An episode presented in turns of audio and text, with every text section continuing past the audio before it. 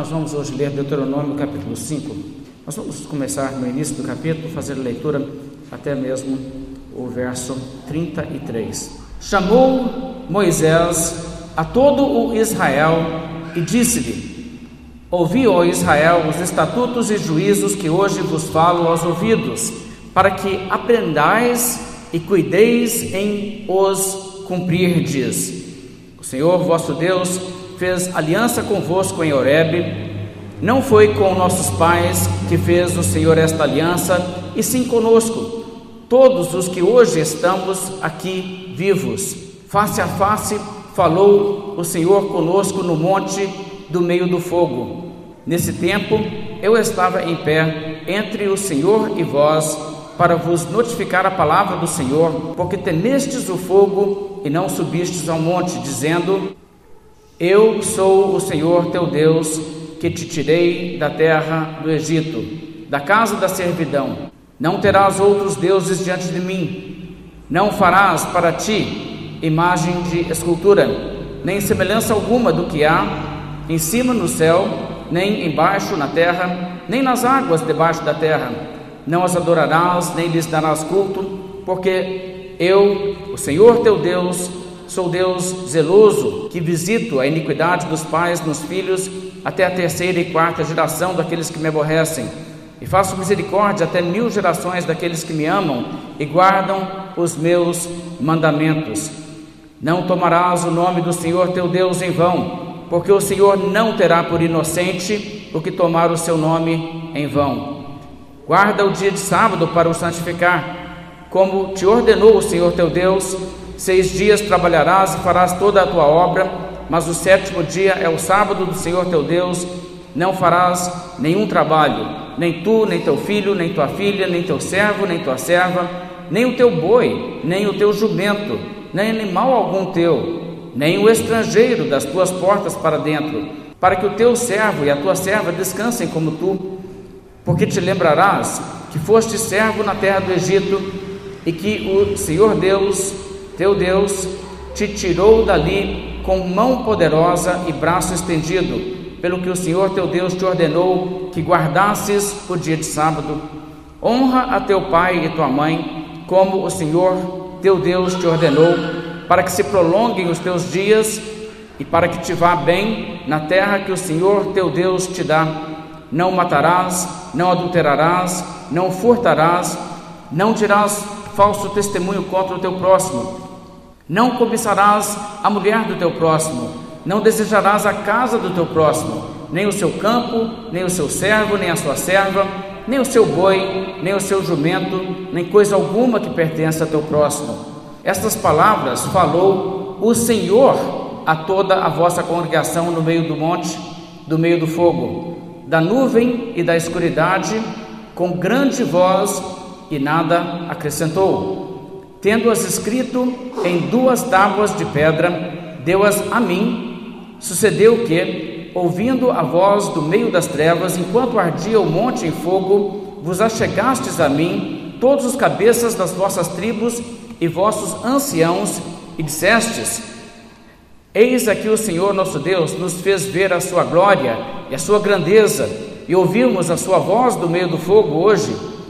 Hoje vimos que Deus fala com o homem e este permanece vivo.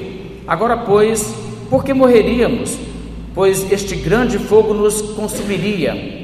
Se ainda mais ouvíssemos a voz do Senhor nosso Deus, morreríamos, porque quem há de toda a carne que tenha ouvido a voz de Deus, do Deus vivo, falar do meio do fogo, como nós ouvimos e permanecido vivo? Chega-te e ouve tudo o que te disser o Senhor nosso Deus, e tu nos dirás tudo o que te disser o Senhor nosso Deus, e o ouviremos e o cumpriremos. Ouvindo, pois, o Senhor as vossas palavras, quando me faláveis a mim, o Senhor me disse: Eu ouvi as palavras deste povo, as quais te disseram, em tudo falaram eles bem. Quem dera que eles tivessem tal coração que me temessem e guardassem em todo o tempo todos os meus mandamentos, para que bem lhes fosse a eles e a seus filhos para sempre. Vai, dize-lhes: tornai as vossas tendas, tu, porém, fica-te aqui comigo, e eu te direi todos os mandamentos, estatutos e juízos que tu lhes has de ensinar, que cumpram na terra em que lhes darei para possuí-la. Cuidareis em fazerdes como vos mandou o Senhor vosso Deus. Não vos desviareis nem para a direita nem para a esquerda. Andareis em todo o caminho que vos manda o Senhor vosso Deus, para que vivais, bem vos suceda e prolongueis os dias na terra que haveis de possuir. Assim, o capítulo 5 de Deuteronômio nos narra e nós lembramos que o livro de Deuteronômio essencialmente é uma coleção de pregações de Moisés. Aqui entramos no segundo sermão de Moisés, que é também o mais longo. Começa aqui no capítulo 5, verso 1 e prossegue até o capítulo 26, até o final, até o verso 19 do capítulo 26. Então esse texto, de fato, abre nos explicando como Moisés convocou o povo para ouvir a sua pregação.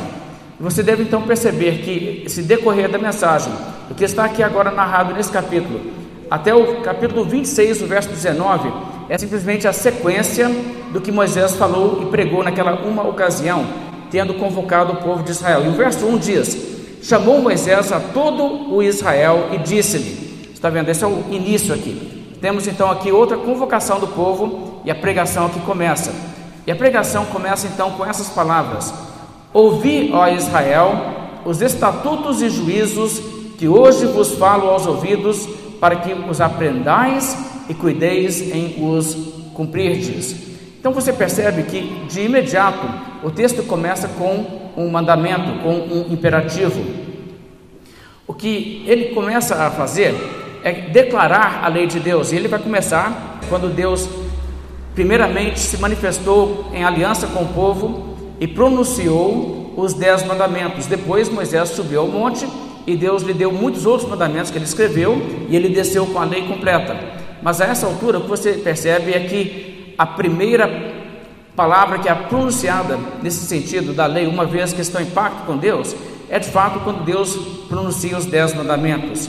Então o que o profeta Moisés vai fazer aqui é que ele vai passar a narrar e lembrar e explicar o que foi que Deus ordenou os seus mandamentos. E não existe outro lugar para começar senão realmente na repetição dos dez mandamentos. Repetição, porque você se lembra, isso aconteceu no início da sua caminhada pelo deserto. Logo que saíram do Egito, foram para o Monte Sinai, como narra Êxodo 19 e 20, Deus ali deu a lei e então eles ficaram, depois disso, esse longo período, até que agora chegamos no final do período da peregrinação do deserto, estão prestes a entrar na terra prometida, no final dos 40 anos, e Moisés está aqui narrando e repetindo a lei aos ouvidos de todo o povo. Então o texto abre com essa exortação. Veja as primeiras palavras de Moisés: Ouvi ó Israel, os estatutos e juízos que hoje falam aos vossos ouvidos. A primeira coisa que vamos ver aqui, de fato, é um mandamento.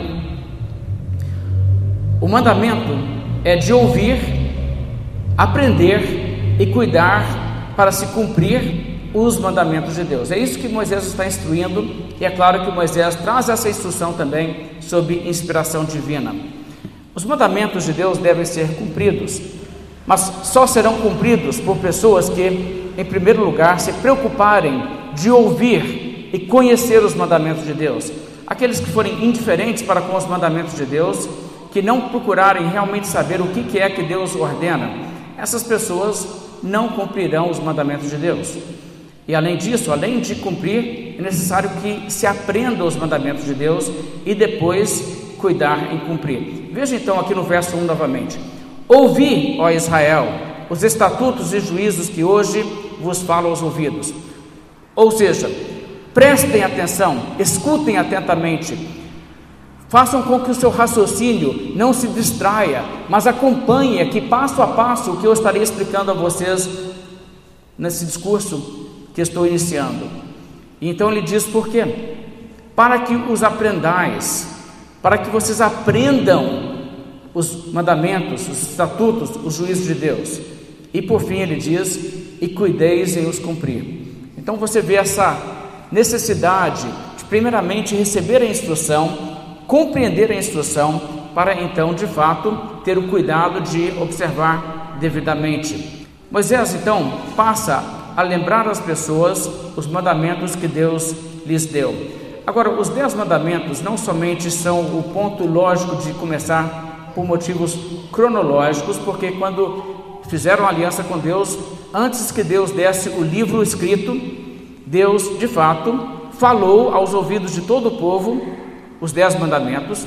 Depois Deus pegou aqueles dez mandamentos, escreveu em tábuas de pedra, Deus mesmo escreveu com o seu dedo, por assim dizer, nas tábuas, e o restante da lei foi escrita por Moisés em livro.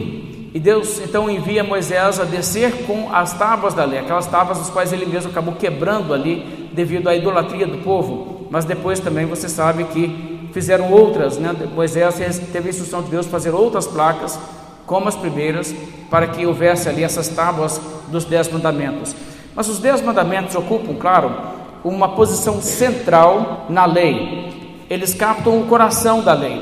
Os dez mandamentos tem a ver com o que é de mais importante e mais essencial dos mandamentos de Deus. E quando falamos da lei, estamos falando aqui da lei de Moisés. A essência da lei de Moisés, que é a lei da velha aliança, está ali contido nessas palavras, nas dez palavras. Então, primeiramente, Moisés vai falar sobre isso. E ele vai recordar, começando no verso 2, como Deus fez aliança com o povo. Observe o verso 2. O Senhor nosso Deus fez aliança conosco em Horebe. E isso é muito interessante.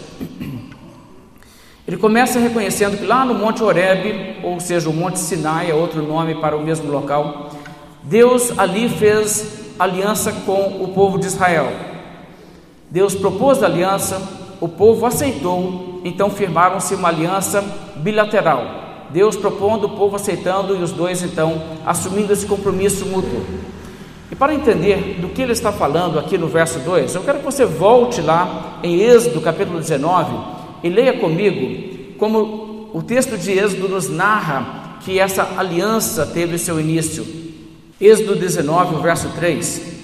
E a Bíblia aqui diz: Subiu Moisés a Deus, e do monte o Senhor lhe chamou e lhe disse: Assim falarás à casa de Jacó e anunciarás aos filhos de Israel: Tendes visto o que fiz aos egípcios, como vos levei sobre asas de águia e vos cheguei a mim. Agora, pois, se diligentemente ouvirdes a minha voz e guardardes a minha aliança, então sereis a minha propriedade peculiar dentre todos os povos, porque toda a terra é minha. Vós me sereis reino de sacerdotes, nação santa. São estas as palavras que falarás aos filhos de Israel. Então aqui está Deus falando a Moisés, profeta, que ele vá e diga ao povo: Deus propõe entrar em aliança com vocês. Vocês querem isso? Aliança nos seguintes termos: Deus propõe que vocês serão povo peculiar dele, um reino de sacerdotes, uma nação santa. Vocês querem essa aliança? Verso 7: Veio Moisés, chamou os anciãos do povo e expôs diante deles todas essas palavras que o Senhor lhes havia ordenado. Então o povo respondeu a uma, e veja, isso é muito importante. Aqui foi a resposta que a população deu através dos seus representantes anciãos. Tudo o que o Senhor falou, faremos. E Moisés relatou ao Senhor as palavras do povo. Então aqui existe essa aliança firmada, que Deus toma a iniciativa de propor, o povo aceita, então Moisés volta e diz a Deus essencialmente a resposta é afirmativa, o povo quer isso. Então é disso que estamos falando lá em Deuteronômio 5. Vamos voltar então para Deuteronômio 5 e vamos ver como Moisés prossegue. Moisés então diz que lá em Horebe Deus firmou uma aliança conosco. Agora ele faz questão de dizer uma coisa muito importante agora, no verso 3. Veja bem o verso 3 em Deuteronômio 5. Não foi com nossos pais que fez o Senhor esta aliança, e sim conosco, todos os que hoje aqui estamos vivos. E o que ele quer dizer aqui, quando ele diz não foi com os nossos pais, ele não está falando no sentido de excluir os seus pais. Os nossos pais lá atrás, não, Deus não fez aliança nenhuma, não é nesse sentido. É no sentido de a aliança não foi feita no sentido de só eles estavam incluídos. Não pense assim, a aliança não é com a gente, não, foi com eles. Não, não é, não é com eles que Deus fez, foi conosco também. É nesse sentido. Não somente com eles, mas conosco. E o que importa para nós é que é conosco que ele fez esta aliança. Agora, essa declaração, de uma certa maneira, se aplica também a nós que somos povo de Deus, porque nós, hoje que somos povo de Deus, somos, de certa forma, também o povo da aliança e, na verdade, a continuação do povo de Deus desde aquela época. Existe uma mudança de regime, existe uma nova aliança, mas a realidade é que nós também somos povo de Deus podemos dizer que essa coisa que aconteceu nesse momento da história, esse incidente que aconteceu nesse momento da história, não é uma coisa que aconteceu com outro povo, com outra gente. Tá, nacionalidade sim, mas porque nós somos o povo de Deus, isso também é a nossa história, é parte da nossa história. E com quem foi que Deus fez aliança? Ora, de fato, Deus fez a velha aliança com a nação física de Israel, mas Deus fez aliança também conosco. Existe um sentido que essas palavras não são apenas uma curiosidade sobre um outro povo que teve uma experiência com que nós não podemos nos identificar. Nós também podemos dizer, não foi apenas com eles que Deus fez aliança, mas também conosco, em certo sentido. Então isso é tão importante, porque Deus está dizendo aqui através disso que isso importa para essas pessoas. Não é como tipo assim, eu não estava lá ou eu era muito pequeno, dependendo da idade dos indivíduos aqui envolvidos. Veja que vocês passaram 40 anos. Mas era para dizer, não, isso implica em você também. Então o verso 4 nos lembra de como a coisa decorreu. E você vai perceber que o verso 5 contém um parêntese. Eu vou ler os versos 4 e 5 sem a frase que está em parêntese. Eu quero que você perceba como o texto prossegue. Ele diz: Face a face falou o Senhor conosco no monte do meio do fogo, dizendo: Eu sou o Senhor teu Deus. Verso 6. Está vendo isso aí? Na verdade, é o que foi dito. Deus falou face a face conosco. Ele quer dizer conosco quem? Conosco, seu povo. Deus falou conosco do meio do fogo. E é claro que o verso 5 explica o detalhe de que o povo teve medo e temeu naquela circunstância onde Deus falava por meio do fogo e o povo se afastou do monte e tal. Mas aí começa a relatar as palavras que Deus pronunciou. Mas vamos lembrar como foi esse incidente. Que significa face a face falou o Senhor conosco no monte do meio do fogo, dizendo: Eu sou o Senhor teu Deus. O que significa isso? Face a face, claro, não significa que Deus foi visto, a face de Deus foi então reconhecida porque a Bíblia faz questão de dizer, e acabamos de estudar em Deuteronômio capítulo 4, nenhuma forma as pessoas viram naquele dia. Então as pessoas também eram proibidas de tentar fazer qualquer imagem, porque não havia uma forma visível. Eles ouviram a voz, mas não viram Deus. A palavra face a face falou Deus conosco é no sentido figurado, do tipo Deus falou de uma forma ali presente conosco, e eles ouviram audivelmente a voz de Deus. E então o que Moisés estava dizendo, Deus está falando comigo, eles testemunharam que era verdade, porque estavam ali ao pé do monte, e o fogo desceu sobre o monte, diante de toda a congregação, e as pessoas viram, e as pessoas de fato até mesmo estremeceram diante do espetáculo. Então a voz de Deus veio, como uma voz forte, como de trovão, como clangor de trombeta, uma coisa assim. Todo mundo escutando Deus falando lá do céu. E claro que não tinha como fazer nenhum efeito especial para falsificar esse efeito da voz de Deus. Olhe também novamente em Êxodo 19, como isso é narrado na narrativa de Êxodo. Êxodo 19, a partir do verso 16, e aqui você encontra o fato histórico ao qual Moisés está aqui fazendo referência. Êxodo 19, verso 16, a Bíblia diz: Ao amanhecer do terceiro dia, houve trovões e relâmpagos e uma espessa nuvem sobre o monte, e muito forte clangor de trombeta, de maneira que o povo todo que estava no arraial se estremeceu. Então veja, aqui é como se fosse a entrada de Deus em cena. O povo se reuniu, então, cedo de manhã, chegou ao pé do monte. Moisés havia dito: Ó, terceiro dia Deus vai falar, vocês vêm. Eles vieram. Chegaram ali, o monte estava demarcado para ninguém subir no monte. Era bom ninguém subir mesmo, porque Deus ia descer em fogo sobre o monte. Qualquer pessoa que subisse, se aventurasse a subir ali, seria queimado, porque Deus iria descer com fogo. Então a Bíblia narra que veio então essa espessa nuvem, as pessoas viram isso, e então esse forte clangor de trombeta. Verso 17 continua: E Moisés levou o povo fora do arraial ao encontro de Deus, e se puseram ao pé do monte, todo o Sinai fumegava, porque o Senhor descera sobre ele em fogo. A sua fumaça subiu como fumaça de uma fornalha, e todo o monte tremia grandemente, e o clangor da trombeta ia aumentando cada vez mais. Moisés falava e Deus lhe respondia no trovão. Então foi assim a interação de Deus com eles que Moisés descreve como Deus falou face a face conosco. As pessoas então testemunharam isso, viram o fogo, a fumaça, escutaram a voz de Deus audivelmente, falando com essa voz poderosa que de tão forte fazia o próprio monte tremer. E as pessoas ali então, o chão de alguma forma sacudindo debaixo de seus pés, escutando a voz de Deus falar essas coisas. Então, esse é o espetáculo aqui que Deus promoveu para que as pessoas entendessem e conhecessem com quem eles estavam lidando. Então, o privilégio aqui do povo é um privilégio muito grande. Como a Bíblia destaca, uma coisa única, uma coisa que Deus nunca fez por outras nações. Deus fez isso por Israel e está registrado na Escritura.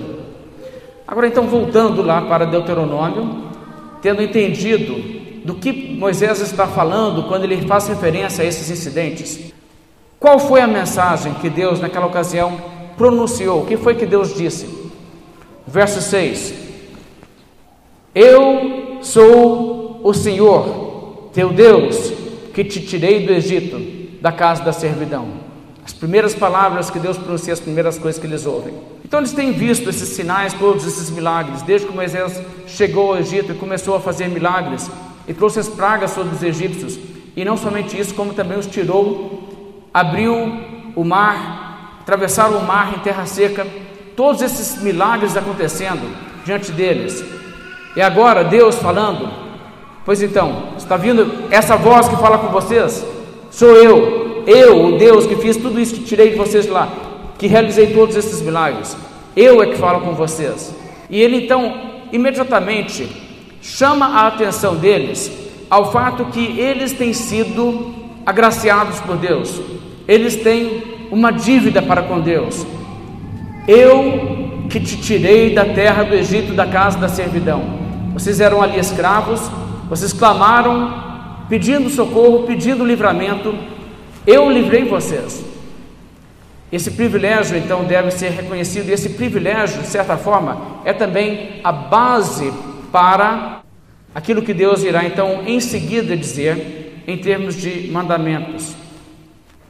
Agora, não devemos deixar de perceber que a Bíblia destaca exatamente isso. Deus deu a esses indivíduos o privilégio de serem o povo escolhido. Deus não deu isso a outras nações. Havia muitas pessoas escravizadas naquele tempo, mas Deus falou com essas pessoas e Deus trouxe a sua revelação a elas.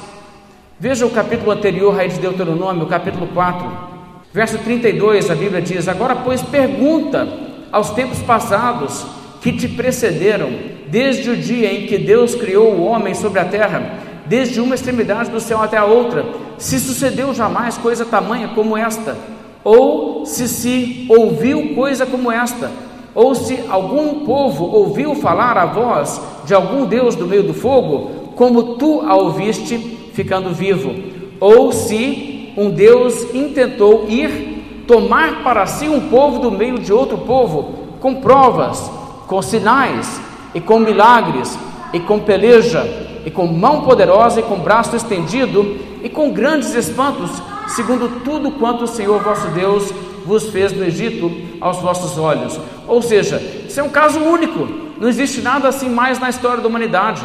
Deus está então chamando a atenção ao imenso privilégio que foi ser dessa maneira abençoado. Verso 35, ainda no capítulo 4, ele continua e diz: A ti te foi mostrado para que soubesses que o Senhor é Deus, nenhum outro há senão Ele. Sabe, às vezes as pessoas começam a dizer assim: Ah, mas por que, que Deus não deu essa revelação para todas as pessoas na terra?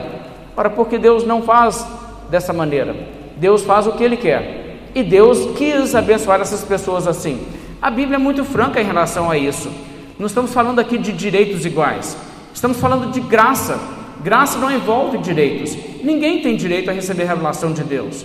Mas Deus dá essa revelação a quem quiser, quando quiser. E então o fato que Deus faz isso, Ele faz isso por graça, faz com que Deus então agora cobre também deles, porque graça deve produzir no agraciado gratidão.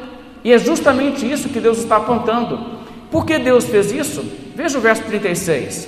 Dos céus te fez ouvir a sua voz para te ensinar, e sobre a terra te mostrou o seu grande fogo, e do meio do fogo ouviste as suas palavras, porquanto amou teus pais e escolheu a sua descendência depois deles e te tirou do Egito, ele mesmo presente e com a sua grande força para lançar de diante de ti nações maiores e mais poderosas do que tu, para te introduzir na sua terra e te dar por herança, como hoje se vê.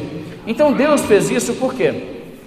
Por amor, por amor a seus pais, Abraão, Isaac, Jacó, pessoas que Deus escolheu amar, pessoas então que Deus disse: e por causa do meu amor por vocês, eu farei isso não para toda a humanidade, mas farei isso para a descendência de vocês. Então, por isso, então esse privilégio deve então levar essas pessoas a um reconhecimento. E é exatamente disso que estamos falando aqui, quando Deus diz: Eu sou o Senhor teu Deus que te tirei da casa da servidão. E então ele prossegue e diz: Não terás outros deuses diante de mim. Então ele começa a dar os seus mandamentos, mas os mandamentos são construídos em cima de quê? Uma percepção do grande privilégio que eles receberam. E isso também para motivá-los a obedecer. Então Deus deu a esses indivíduos o grande privilégio que nenhum outro povo na terra teve: o privilégio de ser seu povo, o privilégio de ouvir a sua voz, o privilégio de ter a mensagem da salvação, uma mensagem que nenhum de nós temos direito de reivindicar de Deus, mas uma mensagem que Deus pode trazer quando Ele quiser. Então, baseado nesse relacionamento, é que Deus dá seus mandamentos. Agora veja só, os mandamentos de Deus, Deus está então, na verdade, dando ordens, exigindo que o seu povo viva conforme as regras que ele estipula. É disso que estamos falando aqui. Mandamentos são regras, mandamentos são ordens. Mandamentos são exigências. E Deus então diz: Isso eu exijo que vocês façam. Eu faço questão que vocês sejam assim, que vocês façam essas coisas. Agora, ao falar dessa forma também, Deus instrui o seu povo quanto ao que é certo e errado. A função dos mandamentos também é essa.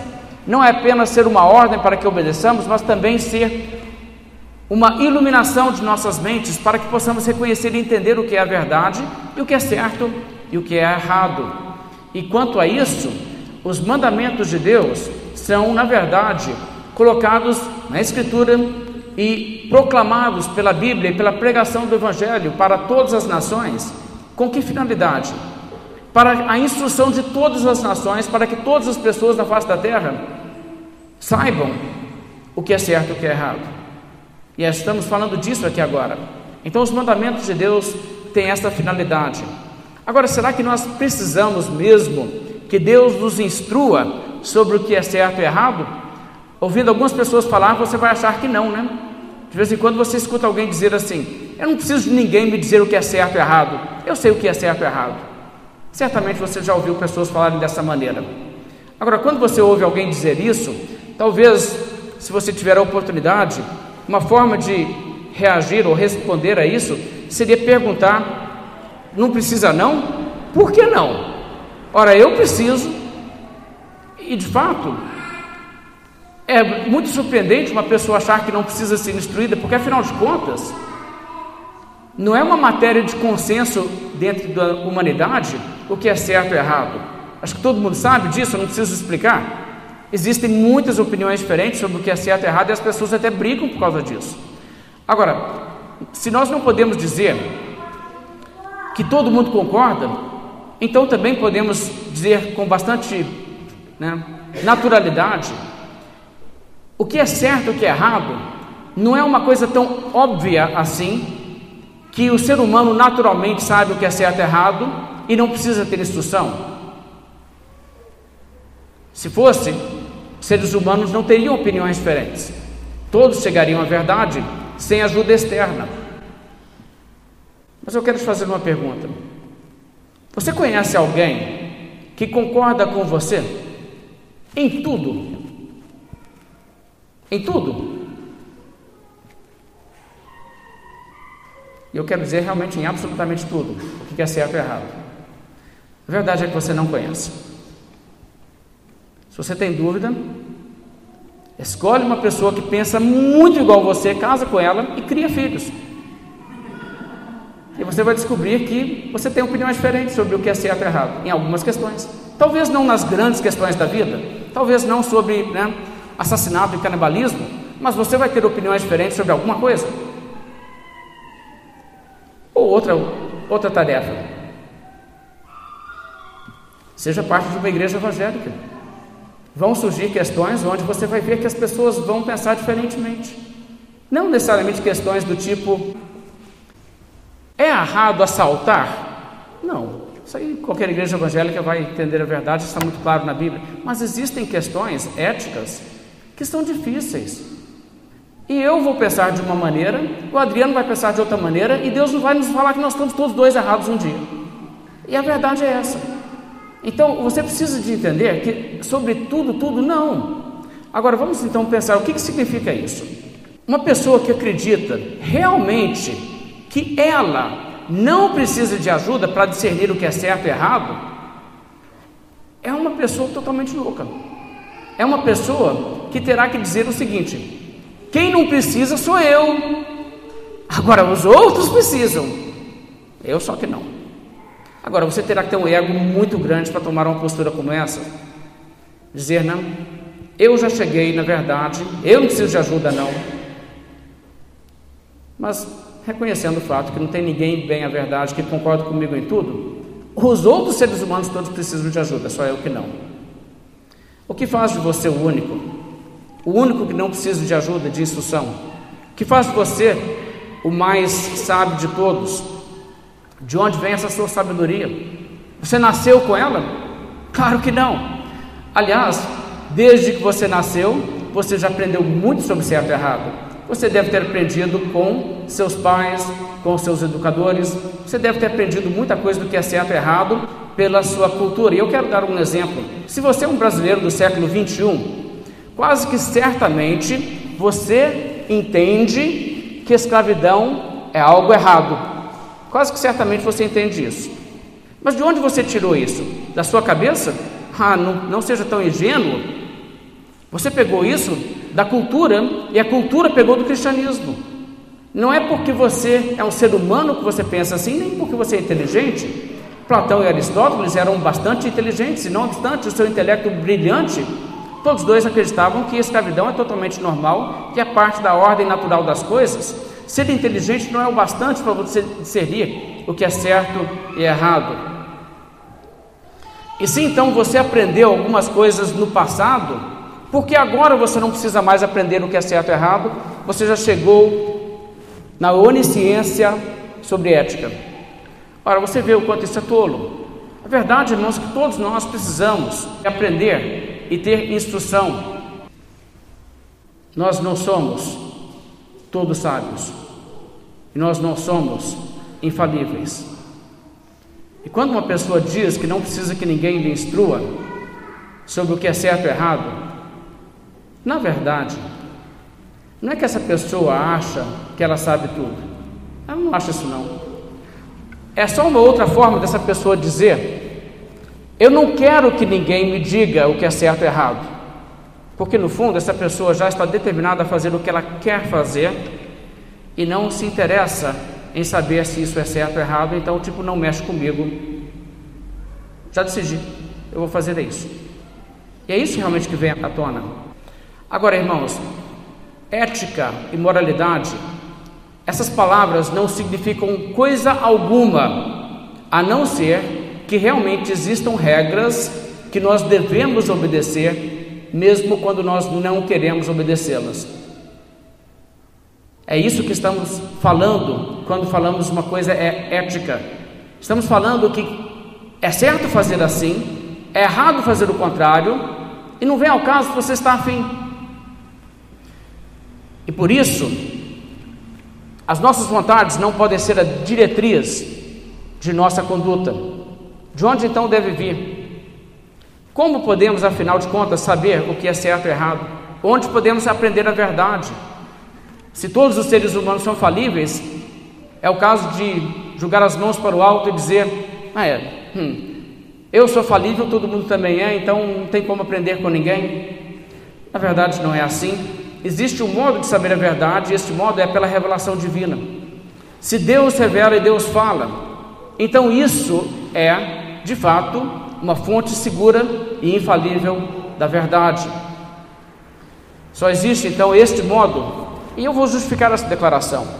O único modo pelo qual você pode realmente saber o certo e o errado é se Deus falar, é se Deus se pronunciar e Deus declarar isso é certo e isso é errado. E aí você sabe.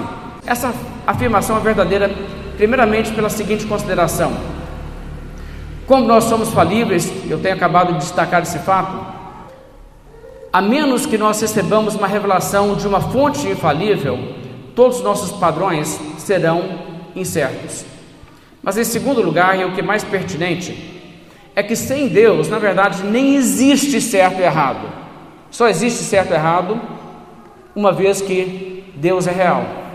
Agora, todos nós sabemos instintivamente e inerentemente que existe certo e errado, que existe justo e injusto. Você não precisa ensinar para uma criança o conceito de justiça e injustiça, você tem que orientar esse conceito. Mas uma criança sabe muito bem que existe justiça e injustiça. Isso está dentro de nossa constituição moral, da forma que nós somos criados, resultado de sermos criados à imagem de Deus. Nós sabemos que existe certo e errado, todos sabemos, e eu quero ilustrar. Você acredita que Hitler fez algo de errado? Você acredita que o genocídio promovido por Hitler foi errado? Eu espero que você pense que sim. Ficaria muito preocupado se você dissesse não, não acho errado o que ele fez, não. Agora, haveria, claro, algumas pessoas que diriam: eu não acho que ele fez coisa errada, não. Inclusive, algumas pessoas colaboraram com ele, ele não poderia ter feito sozinho. De maneira que haveria pessoas que diriam: não, não acho errado o que ele fez. As atrocidades mais indizíveis que foram praticadas. E existem coisas, se narrarmos aqui, embrulha o estômago. Todas elas foram feitas juntamente com pessoas que não somente achavam que estavam fazendo bem, como ainda documentaram o que estavam fazendo, porque pensavam no futuro as pessoas vão nos admirar e vão querer entender como é que nós agimos.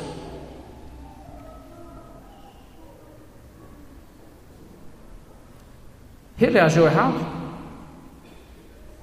Por quê? Por que aquelas coisas foram erradas? Porque você não gosta? Outro gosta, você não gosta? Isso é padrão? Ou ele agiu errado porque ele perdeu a guerra? É por isso que foi errado. E se ele tivesse ganhado a guerra? Se ele tivesse conquistado o mundo inteiro? E se hoje as escolas ao redor do mundo inteiro ensinassem a todos os jovens de toda a população do mundo, formada completamente por pessoas germânicas arianas, que Hitler agiu certo. E aí? E se a massa de humanidade sendo assim ensinada, achasse que de fato o que ele fez foi certo. E se toda voz contrária fosse imediatamente silenciada? Nesse caso, ainda seria errado? Claro que seria. Seria totalmente errado. Aliás, ainda seria mais errado. Mas o que faz com que uma coisa seja certa ou errada? Não é eu achar, não é você achar errado, não é a maioria das pessoas achar errado. O que torna uma coisa errada é o fato de existir um padrão que está acima de todo ser humano, que é um padrão que reflete o propósito das coisas e a autoridade de um Deus que é absoluto. Esse padrão continua sendo certo, independentemente de quem discorda dele. Esse padrão emana do próprio Criador. Reflita comigo sobre isso. Deus é o Criador. O Criador que cria determina também o propósito pelo qual as coisas foram criadas. Para que existe qualquer coisa que existe? Quer saber? Pergunta para quem fez.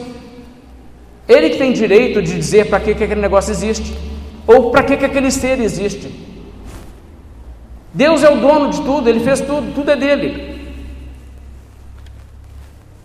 Ele tem direito de legislar sobre o que é dele. Ele pode dizer: essa conduta me agrada, portanto ela é certa. Ele pode dizer: essa outra conduta me desagrada, portanto é errado, porque me desagrada. Deus pode dizer: eu criei as minhas criaturas para que agissem assim. Quando elas agem assim, elas fazem aquilo pelo qual elas foram criadas. Está certo isso? Deus também pode dizer: essa conduta está errada. Eu não admito isso no meu universo. Deus também é aquele que determina os direitos de cada uma de suas criaturas. Você tem direitos? Claro que você tem direitos. Mas de onde vêm os seus direitos? Seus direitos vêm porque você briga por eles? E aí você impõe que os outros aceitem? Ora, você agindo dessa maneira, talvez você seja como um Nabucodonosor, que impôs a sua vontade sobre as pessoas, confiscou os bens de muita gente e dizia para as pessoas: Você não tem direito a esses pertences, eu tenho. Só porque ele tinha força, isso deu a ele legitimidade? Claro que não. A realidade é que os direitos que você tem são os direitos que foram conferidos a você pelo seu Criador. Agora, entenda: se você não tivesse um Criador, e se você não fosse criado para uma finalidade, se você fosse um acidente do acaso, então você não teria direito algum. Você não teria nenhum direito de existir. Você seria um acaso. Você seria simplesmente um acidente. E seria impossível alguém violar os seus direitos, pois nós não teríamos, na verdade, direitos algum conferidos por uma autoridade absoluta e seria impossível alguém realmente te conferir direitos. Nem a sua família, nem a sua sociedade, nem o Estado, nem ninguém poderia te dar algum direito. Hoje existe essa ilusão, né? pessoas acham que podemos dar direitos uns para os outros. Na verdade, só podemos dar direitos sobre aquilo sobre o qual nós temos direito. Mas se um grupo de pessoas declarasse que nós temos certos direitos, isso seria apenas a opinião deles. Outros poderiam discordar e não haveria um juiz supremo como árbitro para dizer quem está certo e quem está errado se não houvesse um Criador. Porque afinal de contas, Deus também é o juiz. Sendo o Criador, Ele é também aquele que assume para si a responsabilidade de fazer com que justiça prevaleça na sua criação. E por isso, Abraão pode perguntar dessa forma com certeza de uma resposta afirmativa, não fará justiça o juiz de toda a terra. Deus é o juiz de tudo. Ele é o juiz supremo. Então, justiça prevalecerá e injustiça será derrotada. Se ele deu direitos a algumas de suas criaturas e esses direitos forem violados, quem os violar terá que se ver com ele. E não há escapatória nisso. E por isso é uma autoridade absoluta que fará com que, em última análise, qualquer pessoa que diga isso é meu direito e não é, e quebra a regra, descobrirá que ele não tinha aquele direito. Qualquer pessoa que violar direitos descobrirá que a sua quebra de direitos o trará a responsabilidade. Isso porque Deus é justo. E a injustiça não prevalecerá, não se zombará da justiça, de Deus não se zomba. Aquilo que o homem semear, isso também se fará, e quanto a isso não há acepção de pessoas. Agora, você deve perceber, em última análise em relação sobre isso, que só existe sentido em ética, e só existe certo e errado, e só existe justiça e injustiça não somente se existe Deus, mas se existe um Deus que se importa com essas coisas. Porque pense comigo. Suponha que seja conforme aquele quadro que algumas pessoas imaginam. Nós estamos aqui agora, um dia nós vamos morrer e vamos sair de existência para nunca mais ressurgir. E acabou. É isso. Se isso for verdade, qualquer coisa que se faça com você, ou qualquer outro ser humano, é inconsequente, é indiferente. Faz diferença não. Se não faz sim, não, talvez você ache que faz agora, mas daqui a pouco já não faz. Ah, mas quando eu não existir mais, ainda vai ter gente falando sobre isso. Olha, nessa perspectiva, vai chegar um dia em que ninguém nunca vai saber nem que você existiu. E aí não vai importar para ninguém. Então, quando chegar nesse dia, não importará. Não importará. Qualquer injustiça não faz diferença. Se você acha que faz, você acha que faz por pouco tempo. Não é uma coisa de real consequência. Só existe consequência se Deus existe para sempre e Deus se importa para sempre e Deus fará justiça para sempre. É só nesse quadro que existe sentido na palavra justiça e injustiça. Agora, tudo que eu estou dizendo, você vai perceber rapidamente implica que uma pessoa que diz que é ateia terá que dizer que ela não acredita que existe certo e errado, que ela não acredita que existe justiça e injustiça. E eu não estou sendo injusto em dizer isso, os ateus mais, vamos dizer assim, que já pensaram em detalhes sobre isso, afirmam isso eles mesmos em seus livros. Eu não estou fazendo uma caricatura aqui para bater no espantalho. Estou falando aqui de uma realidade que, até mesmo em debates, onde existe debate entre ateu e, e teísta, um ateu vai frequentemente admitir que ele não acredita que existe certo ou errado, porque ele não acredita que existe moralidade absoluta, ele não acredita que existe Deus e, portanto, ele vai dizer: não, existem coisas que eu não gosto, existem coisas com as quais eu não aprovo, mas ele não vai dizer porque eu não concordo, eu também estou dizendo que essas coisas são erradas, no sentido absoluto da palavra, ele não vai dizer isso. Mas mesmo assim, um ateu não consegue deixar de pensar em termos de certo e errado. Ele não consegue escapar dessa forma de pensar porque isso está embutido nele. No fundo, ele sabe que existe certo e errado. Se uma pessoa seguir a linha de pensamento que diz que não existe certo e errado, e procurar se convencer disso, ainda assim, ela poderá se refrear de assassinar uma pessoa que lhe prejudica e que ela sente vontade de assassinar, por causa de uma voz no seu íntimo dizendo para ela que fazer aquilo é errado. Agora, mesmo se ela calar aquela voz e se vier a cometer o ato, ainda assim ela sentirá alguma medida de culpa e remorso, por mais que tente racionalizar o seu ato, para ser coerente com o seu ateísmo O ateu teria que acreditar que não existe certo e errado, mas no fundo, no fundo, todo ateu sabe que existe um padrão que está acima dele, acima de todos nós, e que não é uma questão de opinião. Um ateu continua a combater coisas que ele acha que são erradas. Vocês já notaram isso?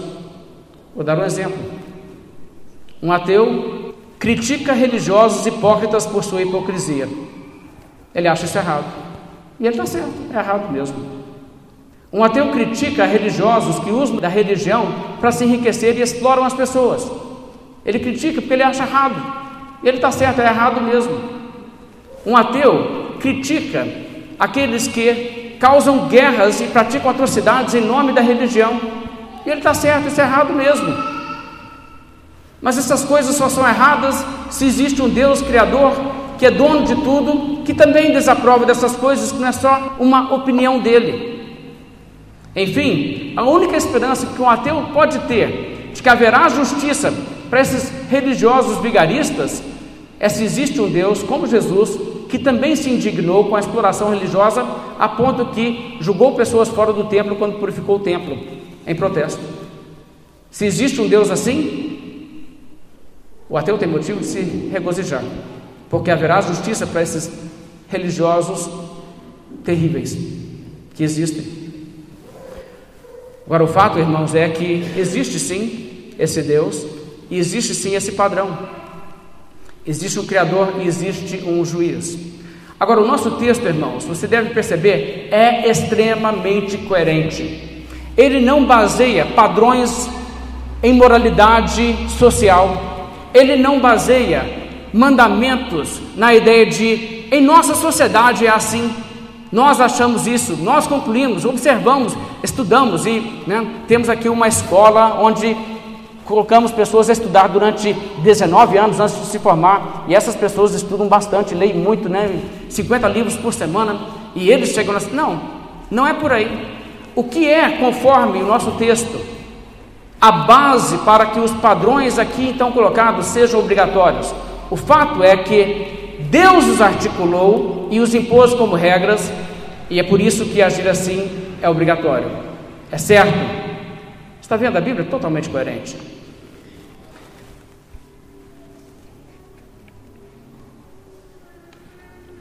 Alguém vai dizer, mas e se essa perspectiva estiver errada? E se esses mandamentos não foram realmente articulados por Deus no monte aí, como está sendo dito aí na Bíblia, coisa nenhuma? Ok, vamos lá então, se for o caso, então esses mandamentos nada mais são do que a tentativa de algum ser humano impor a sua opinião sobre outros. Temos que reconhecer isso claramente. Mas, se isso aqui for verdade, se for verdade, então Deus, o Criador, se pronunciou. E essas palavras que ele mesmo escreveu em fogo sobre a pedra e que ele pronunciou em alto e bom som aos ouvidos da nação de Israel naquela ocasião, e que foram, pela sua providência, preservadas, escritas para que hoje estivessem acessíveis à humanidade toda. Essas palavras são palavras que são regras acima de qualquer uma de nossas opiniões. E nós temos que observar essas regras. Não é uma questão de se eu concordo ou não. Se eu discordar, eu me destruo, rebelando-me contra o meu Criador. Agora vamos pensar sobre isso. Deus nos deu as suas leis, certo? Mas por que então Deus deu as suas leis? Veja no capítulo 10 de Deuteronômio, algumas páginas à frente. Deus nos deu as suas leis por amor. As suas leis são dadas para o nosso bem. Em Deuteronômio, capítulo 10, veja o verso 12, a Bíblia que diz: Agora, pois, ó Israel, que é que o Senhor requer de ti? Não é que temas o Senhor teu Deus, que andes em todos os seus caminhos e o ames e sirvas ao Senhor teu Deus de todo o teu coração, de toda a tua alma, para guardares os mandamentos do Senhor e os seus estatutos que hoje te ordeno para o teu bem. Por que, que Deus ordenou? Para o teu bem. Está vendo? É por isso. Os mandamentos de Deus são uma revelação do amor de Deus. E a verdade é simplesmente a seguinte: o mal nos destrói. Nós precisamos saber quando coisas são certas ou erradas. E precisamos saber com urgência, porque o mal, de fato, nos destrói. O mal deforma o nosso caráter e o mal nos torna repugnantes a Deus, o nosso Criador. E quando os nossos pecados, as nossas iniquidades fazem separação entre nós e nosso Deus, como diz lá em Isaías, não é que Deus sai perdendo, é que nós saímos perdendo. Não é que Deus tem. Né, ah, eu fiz umas criaturas que agora se afastaram de mim. Ah, eu não, não sei como eu vou viver agora. Não, irmãos. Quem sai perdendo somos nós. Eu quero que vocês vejam a conclusão de Jeremias no capítulo 13, porque isso é uma questão de extrema importância você compreender. O ser humano é criado para Deus e só tem a sua realização em um relacionamento com Deus, só tem o auge da felicidade quando ele encontra sua paz em Deus, em comunhão com Deus. E na verdade, esse mundo onde Deus, de certa maneira, se afastou e é um mundo cheio de sofrimento e males, em juízo contra a humanidade, porque Deus de fato se afastou nesse sentido, não de todo. Deus está presente, mas existem muitas coisas erradas. Nesse mundo, as pessoas não alcançam a plena felicidade.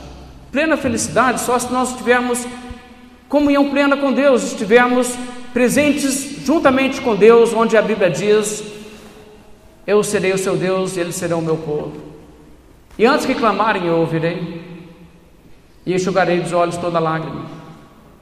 Somente um relacionamento tão intenso, tão íntimo com o nosso Criador onipotente, onisciente, maravilhoso e eterno, trazendo a nós mesmos a realidade de sermos não aquilo que conseguimos ser se tentamos, mas aquilo que deveríamos ser mesmo que nós não conseguimos. Para que nós não tenhamos esse conflito de autoestima que olhamos para nós mesmos e dizemos: tem muita coisa que eu não gosto. Sabe, isso só Deus. Jeremias 13, verso 11: o Senhor Deus disse a Jeremias: Porque como o cinto se apega aos lombos do homem, Assim eu fiz apegar-se a mim toda a casa de Israel e toda a casa de Judá, diz o Senhor, para me serem por povo e nome e louvor e glória, mas não deram ouvidos. Para que, que o ser humano foi criado? O ser humano foi criado para pegar-se a Deus, para agarrar-se a Deus e para ser colado assim em Deus. E a figura que Deus aqui escolhe usar, como um cinto se apega a um homem. Um cinto é aquilo que você coloca em volta e você aperta até você né, sentir que está segurando a coisa. Né? Não adianta muito um cinto que vai ficar frouxo. O cinto é aquilo que fica apertado. E Deus diz assim que eu quero que as pessoas sejam comigo. Mas não deram ouvidos. Mas o que consequência tem não dar ouvidos? Veja o verso anterior, o verso 10. Este povo maligno, que se recusa a ouvir as minhas palavras, que caminha segundo a dureza do seu coração, e anda após outros deuses para os servir e adorar, será tal como esse cinto que para nada presta. No contexto, Deus havia falado com Jeremias para pegar um cinto e colocá-lo em condições onde ele se estragou. E Deus então disse: Jeremias, olha esse cinto e vê se ele presta alguma coisa. Você quer usar ele assim? E Jeremias diz: Esse negócio aqui é um lixo, não ficar com esse negócio não. E Deus diz: Pois então, como esse cinto que não presta para nada, foi feito com uma finalidade, mas não presta mais para aquilo. O ser humano foi criado para se apegar a Deus e ter um relacionamento com Deus e encontrar em Deus sua realização máxima. Mas quando o ser humano se apega ao pecado e se afasta de Deus e deixa que o mal o estrague, o deturpe, o deforme, até que ele seja repugnante para Deus, ele para nada mais serve.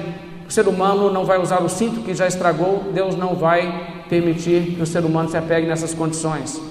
E o resultado disso será a rejeição, o abandono do Criador. É aquilo de qual Jesus Cristo falou que diria no dia do juízo e dirá no dia do juízo: Apartai-vos de mim, os que praticais a iniquidade. Você pratica a iniquidade, você reconhecerá que Deus diz: Eu não terei comunhão com quem pratica iniquidade. Você então perderá o bem maior que é a possibilidade de um relacionamento com seu Criador. E é por isso que você precisa de mandamentos. E é por isso que eu preciso de mandamentos.